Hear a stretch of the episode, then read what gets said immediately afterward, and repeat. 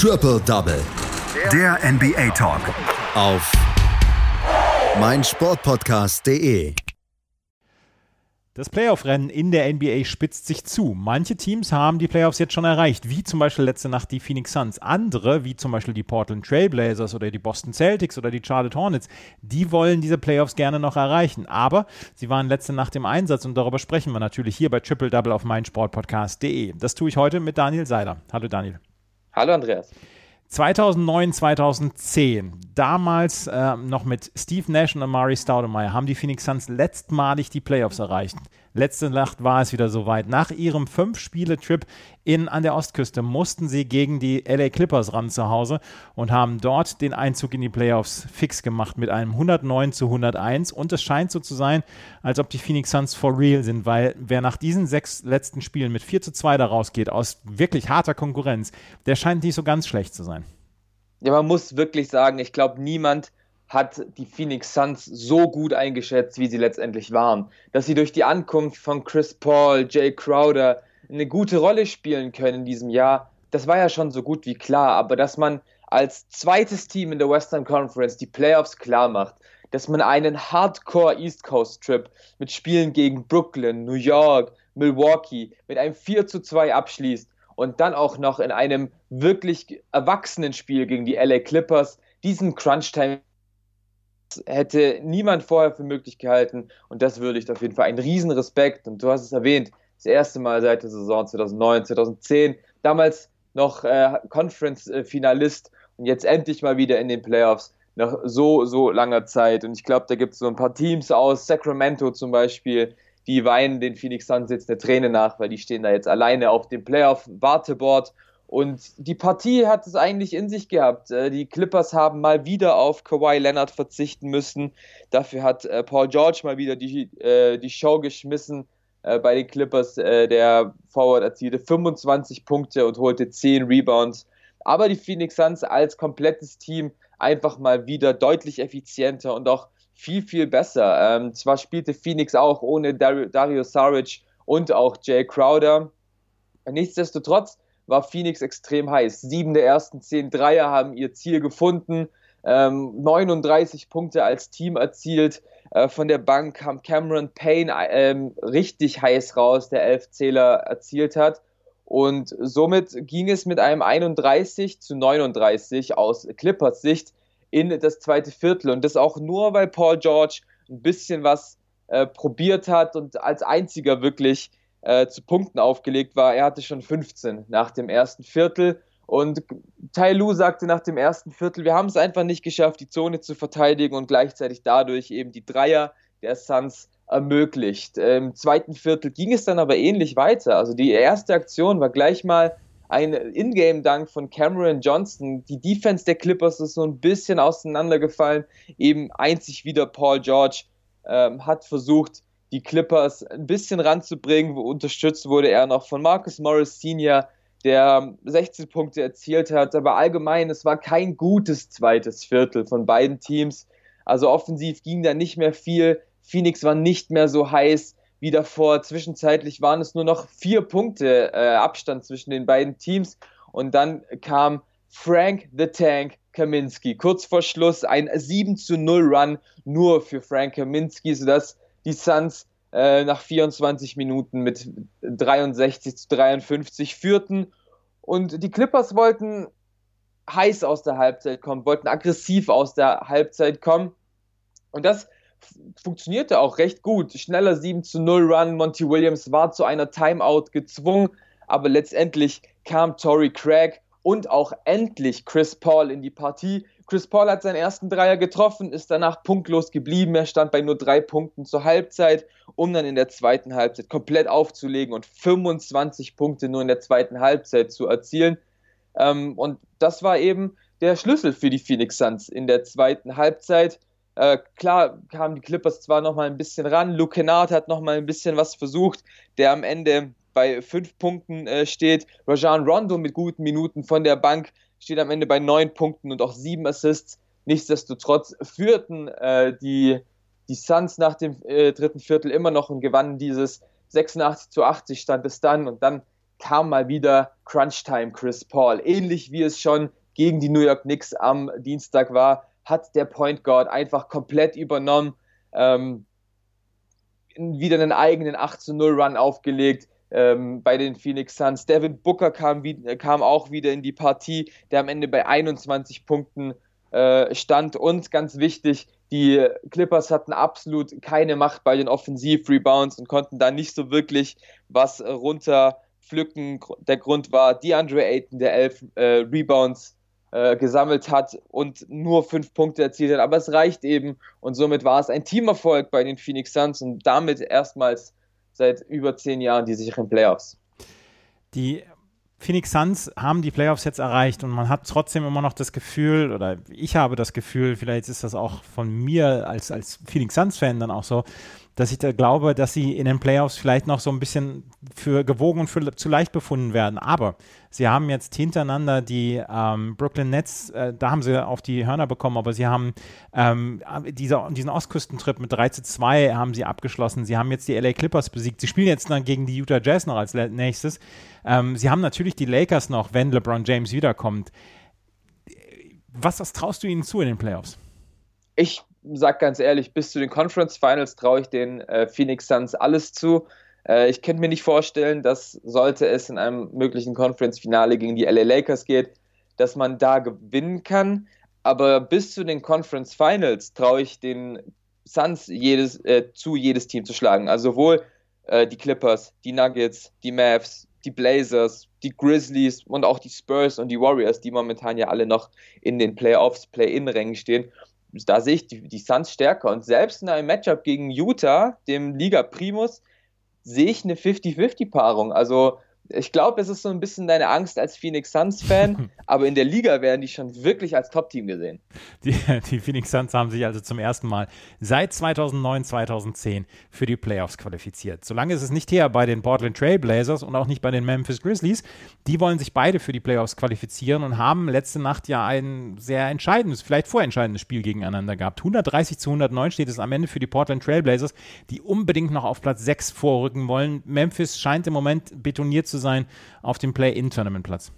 Ja, Memphis scheint auch betoniert zu sein mit einem Gewinn, Verlieren, Gewinn, Verlieren äh, Race. Also da, da, das ist die Kontinuität, die die Grizzlies in diesem Jahr haben. Und Portland gegen Memphis, ist ja so eine Partie für sich. Also es scheint, als ob die beiden wirklich wie füreinander gemacht sind. Die beiden haben ja schon im Play-in-Tournament in der Bubble gegeneinander gespielt. Vor einigen Tagen gab es die Partie schon, da haben es die Grizzlies gewonnen. Und allgemein mögen sich die Teams einfach und zeigen ja auch, weil sie Tabellennachbar sind, was sie, ähm, wie ähnlich sie dann letztendlich sind. Und ganz wichtig war es am Ende der Sieg für die Portland Trailblazers, die nach einer langen Niederlagenflut, die ja wirklich seit dem All-Star-Break so ein bisschen angehalten hatte, natürlich wurden immer ein paar Siege hin und her äh, inzwischen geschmissen, aber die Blazers mussten dieses Spiel gewinnen, weil sonst verlieren sie den Anschluss auf die Mavericks und bekommen Druck von den Grizzlies. Aber letztendlich war es dann doch die Offensivpower von Damian Lillard und von CJ McCallum, dazu noch Norman Powell und auch Carmelo Anthony. Also wirklich top-heavy bei den äh, Portland Trailblazers und das wirklich schon seit Anfang des Spiels. Also die Grizzlies hatten eigentlich über 48 Minute, Minuten wirklich keine Chance, da irgendwie ranzukommen. Und das einfach, weil die Blazers ein gutes Offensivkonzept gefunden haben äh, gegen die Grizzlies, die ja eigentlich eine gute Verteidigung stellen. Aber Coach Terry Stotts hat sich da was überlegt. Der primäre Ball Ballhändler war nicht, wie es gewohnt ist, Damian Lillard, sondern CJ McCallum hat den Ball gebracht, wurde oft ins Pick and Roll ähm, gezwungen von der Defense der Grizzlies. Aber genau das war das, was letztendlich äh, die Blazers haben wollten. Äh, CJ McCallum ging mit äh, Nurkic in äh, das Pick and Roll, wurde gedoppelt und dann war halt jemand frei, der heißt Damian Lillard und der konnte seine drei Punkte Würfe dann auch versenken und das Guard-Duo steht am Ende der, des ersten Viertels bei 21 Punkten, äh, waren aber auch brandheiß, trafen 8 von 11 ähm, aus dem Feld und, und, und die, die Grizzlies kamen mit ihrem Guard-Duo gar nicht hinterher. Ähm, wenn man überlegt, zur Halbzeit standen Ja Morant und auch äh, Grayson Allen, der Point bzw. Shooting Guard, bei nur drei Punkten. Und somit war es dann eben eine Partie, die quasi schon nach der ersten Halbzeit entschieden worden war. 38 zu 23 stand es nach 12 Minuten und im zweiten Viertel ging es genau so weiter. Die Blazers haben offensiv immer wieder ein Mittel gefunden, wie man die Grizzlies angreift. Die Grizzlies haben offensiv selbst gar nichts getroffen. Also John Morant, Morant brauchte elf Würfe für nur 10 Punkte. Von der Bank brauchte auch Jaron Jackson Jr. 15 Würfe für 13 Punkte. Also da ging es einfach gar nichts, äh, gar nichts. Und somit ging es mit, 7, äh, mit 74 zu 46 in die Halbzeit. Und ja, die, die Grizzlies haben nochmal versucht, irgendwie den Kopf aus der Schlinge zu ziehen. Allerdings bei fast 30 Punkten Abstand äh, merkt man natürlich auch da, dass man gar nicht mehr so wirklich rankommt. Man hat sich nochmal auf 10 Punkte, auf ähm, äh, fast 20 Punkte ranpirschen können. Äh, mit 102 zu 83 ging es dann in das letzte Viertel und darüber braucht man eigentlich wirklich gar nicht mehr zu sprechen. Äh, schauen wir auf die Rotation der Portland Trailblazers. Da haben wir 13 Spieler äh, in der Liste. Das heißt, die haben wirklich jeden Spieler gemolken, der irgendwie fit war. Und somit ging es dann natürlich mit dem 130 zu 103 zum Ende des Spiels. Und es war nie ein gefährdeter Sieg für die Trailblazers. Die Portland Trailblazers also auf dem Weg Richtung Playoffs. Vielleicht noch der sechste Platz, da haben die Dallas Mavericks sicherlich noch was gegen. Es ist sehr, sehr eng um Platz 6. Die Dallas Mavericks mit 34 und 27 und die Portland Trailblazers mit 34 und 28. Ein Spiel, um das wollen wir uns noch ein bisschen genauer kümmern, das ist das Spiel der Boston Celtics gegen die Charlotte Hornets. Die Boston Celtics ein bisschen das frustrierendste Team der Eastern Conference. Sie können es eigentlich, aber sie zeigen es zu selten. Und die Charlotte Hornets im äh, ja, quasi Kampf um diese ersten Plätze in der Eastern Conference den Boston Celtics eigentlich relativ dicht auf den Fersen, aber die Boston Celtics konnten letzte Nacht einen ganz wichtigen Sieg reinholen. 120 zu 111. Das war einer äh, fürs Gemüt für die Boston Celtics, oder? Ja, der war extrem wichtig äh, für die Boston Celtics gegen die Hornets. Drei Niederlagen hatte man in Serie, äh, unter anderem ja auch gegen die Hornets verloren, sogar gegen OKC verloren. Ein Team, was ja alles will, aber keine Spiele gewinnen.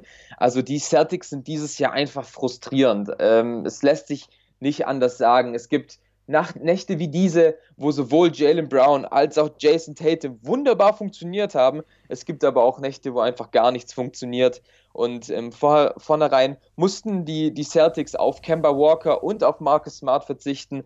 Kemba Walker ja immer noch, äh, er wird ja immer noch geschont, spielt nur ein paar Spiele. Und Marcus Smart wurde gesperrt von der Liga, weil er einen Schiedsrichter beleidigt hat im Spiel davor, hat er für dieses Spiel auch keine Bezahlung bekommen. Und somit startete Tremont Waters bei den Boston Celtics sein erster Karrierestart und er machte das, ja, ganz okay. Sechs Punkte, äh, sechs Assists in knapp 25 Minuten, aber im ersten Viertel war es vor allem eine Brown und Tatum Show. Brown und Tatum äh, machten 13 der ersten äh, 19 Punkte für Bostons äh, und die führten schnell mit sechs Punkten, gingen sogar weiter auf bis zu 11 äh, Punkte.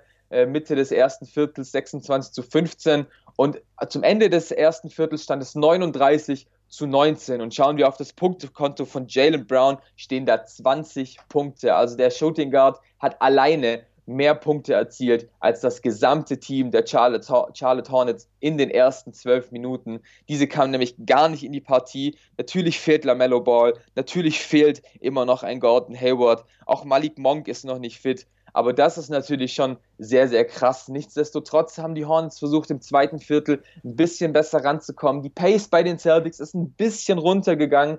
Ähm, es wurde, die Bank wurde noch angeführt von Aaron Neesmith, der 15 Punkte gemacht hat. Peyton Pritchard, äh, Pritchard legte 8 Punkte auf. Also die beiden Rookies haben die Celtics da wirklich noch mal im zweiten Viertel vorangepirscht. Ähm, knapp drei Minuten vor Schluss führten die Celtics dann auch noch mit 18 Punkten. Nichtsdestotrotz kamen dann die Charlotte Hornets nochmal ein bisschen zurück, ähm, verkleinerten diese Führung von 18 eben auf 11 Punkte, sodass es mit äh, 58 zu 47 in die Halbzeit geht. Äh, Jalen Brown mit keinem Punkt in, der, in dem zweiten Viertel, bleibt weiterhin bei 20. Jason Tatum steht schon bei 15. Und im dritten Viertel begann das Konstrukt der Boston Celtics wieder ein bisschen zu bröckeln. Aus den elf Punkten wurden schnell nur noch vier Punkte Führung. Ähm, Gerade Devontae Graham, der Point Guard der Charlotte Hornets, hat eine riesige Rolle gespielt im dritten Viertel, machte selbst 18 seiner 25 Punkte nur im dritten Viertel, aber die Boston Celtics wussten, wie man diese nur noch vier Zähler wieder nach vorne bringt, sodass es am Ende des dritten Viertels 88 zu 80 heißt. Somit haben die Celtics gerade noch die Kurve bekommen und weil auch Jalen Brown in der zweiten Halbzeit wieder abgeliefert hat, genauso wie Jason Tatum. Die beiden stehen am Ende bei 38 bzw. 35 Punkten und das zeigte sich eben auch im vierten Viertel. Die haben die wichtigen Würfe getroffen, unterstützt dann noch von Tristan Thompson, der bei den Rebounds komplett dominiert hat, ähm, am Ende mit 13 Rebounds. Und da hat die Center-Rotation ähm, der Charlotte Hornets einfach nichts entge äh, zu entgegensetzen gehabt. PJ Washington, der auf Center gestartet ist, holte nur drei Rebounds. Cody Zeller, sein Ersatz von der Bank, holte nur vier Rebounds. Und das war am Ende der Schlüssel, vor allem im vierten Viertel, dass die Boston Celtics dieses Spiel gewannen. Und ähm, deshalb wichtig auf jeden Fall für die Playoffs. Jetzt hält man die Charlotte Hornets ähm, ein bisschen auf Abstand und behält erstmal den sechsten Platz im Osten vor den Miami Heat, weil man eben den Tiebreaker hält. Die Boston Celtics also gewinnen ein ganz, ganz, ganz wichtiges Spiel gegen die Charlotte Hornets. Du hast es gerade gesagt, 33 und 30 im Moment ähm, auf Platz 6 und gegen die Miami Heat, die äh, spielgleich sind mit 33 und 30 der Tiebreaker. Ein paar Spiele gab es noch in der NBA, die jetzt im Kurzdurchlauf. Die Orlando Magic gewinnen bei den Cleveland Cavaliers mit 109 zu 104. Die Sixers besiegen ganz klar die Atlanta Hawks mit 127 zu 83. Tobias Harris für Philadelphia mit 17 Punkten, 7 Rebounds. Da war das Spiel sehr, sehr schnell entschieden. Die Washington Wizards holen durch das 30. Triple-Double von Russell Westbrook in dieser Saison einen wichtigen Sieg, 116 zu 107 gegen die LA Lakers. 18 Punkte, 18 Rebounds, 14 Assists für Russell Westbrook. Die Washington Wizards festigen ihren Platz im Play-In-Tournament. Die New York Knicks gewinnen gegen die Chicago Bulls mit 113 zu 94. Julius Randle 34 Punkte mal wieder. Die Miami Heat gewinnen ganz wichtiges Spiel auch gegen die San Antonio Spurs. Beide Teams wollen unbedingt in die Playoffs. Ähm, ähm Jimmy Butler mit 29 Punkten und 8 Rebounds, aber die John. Murray auch mit einem Triple-Double, 22 Punkte, 10 Rebounds und 11 Assists. Die Denver Nuggets gewinnen gegen die New Orleans Pelicans durch einen ja, Last-Game-Saving-Block äh, von Nikola Jokic mit 32 Punkten. Äh, hat er noch dazu beigetragen, gegen die New Orleans Pelicans mit 114 zu 112. Lonzo Ball mit einem Triple-Double für New Orleans. Und dann haben wir noch ein Ergebnis, die Utah Jazz gewinnen bei den Sacramento Kings mit 154 zu 105. Franchise-Rekord für die Utah Jazz an Punkten und die Sacramento Kings haben gedacht, ach komm, Defensive brauchen wir nicht. Das waren die Spiele aus der letzten Nacht. Das war Daniel Seiler mit seinen Einschätzungen dazu. Es nimmt richtig Fahrt auf dieses Playoff-Rennen jetzt hier. Ja, es wird geil. Es wird richtig spannend und ich freue mich auch auf das Play-In-Tournament. Danke, Daniel. Danke auch. Schatz, ich bin neu verliebt. Was? Drüben. Das ist er. Aber das ist ein Auto. Ja, eben. Mit ihm habe ich alles richtig gemacht. Wunschauto einfach kaufen, verkaufen oder leasen. Bei Autoscout24. Alles richtig gemacht. Triple Double. Der NBA Talk. Auf meinsportpodcast.de. Schatz, ich bin neu verliebt. Was? Drüben. Das ist er. Aber das ist ein Auto. Ja, eben. Mit ihm habe ich alles richtig gemacht. Wunschauto einfach kaufen, verkaufen oder leasen. Bei Autoscout24. Alles richtig gemacht.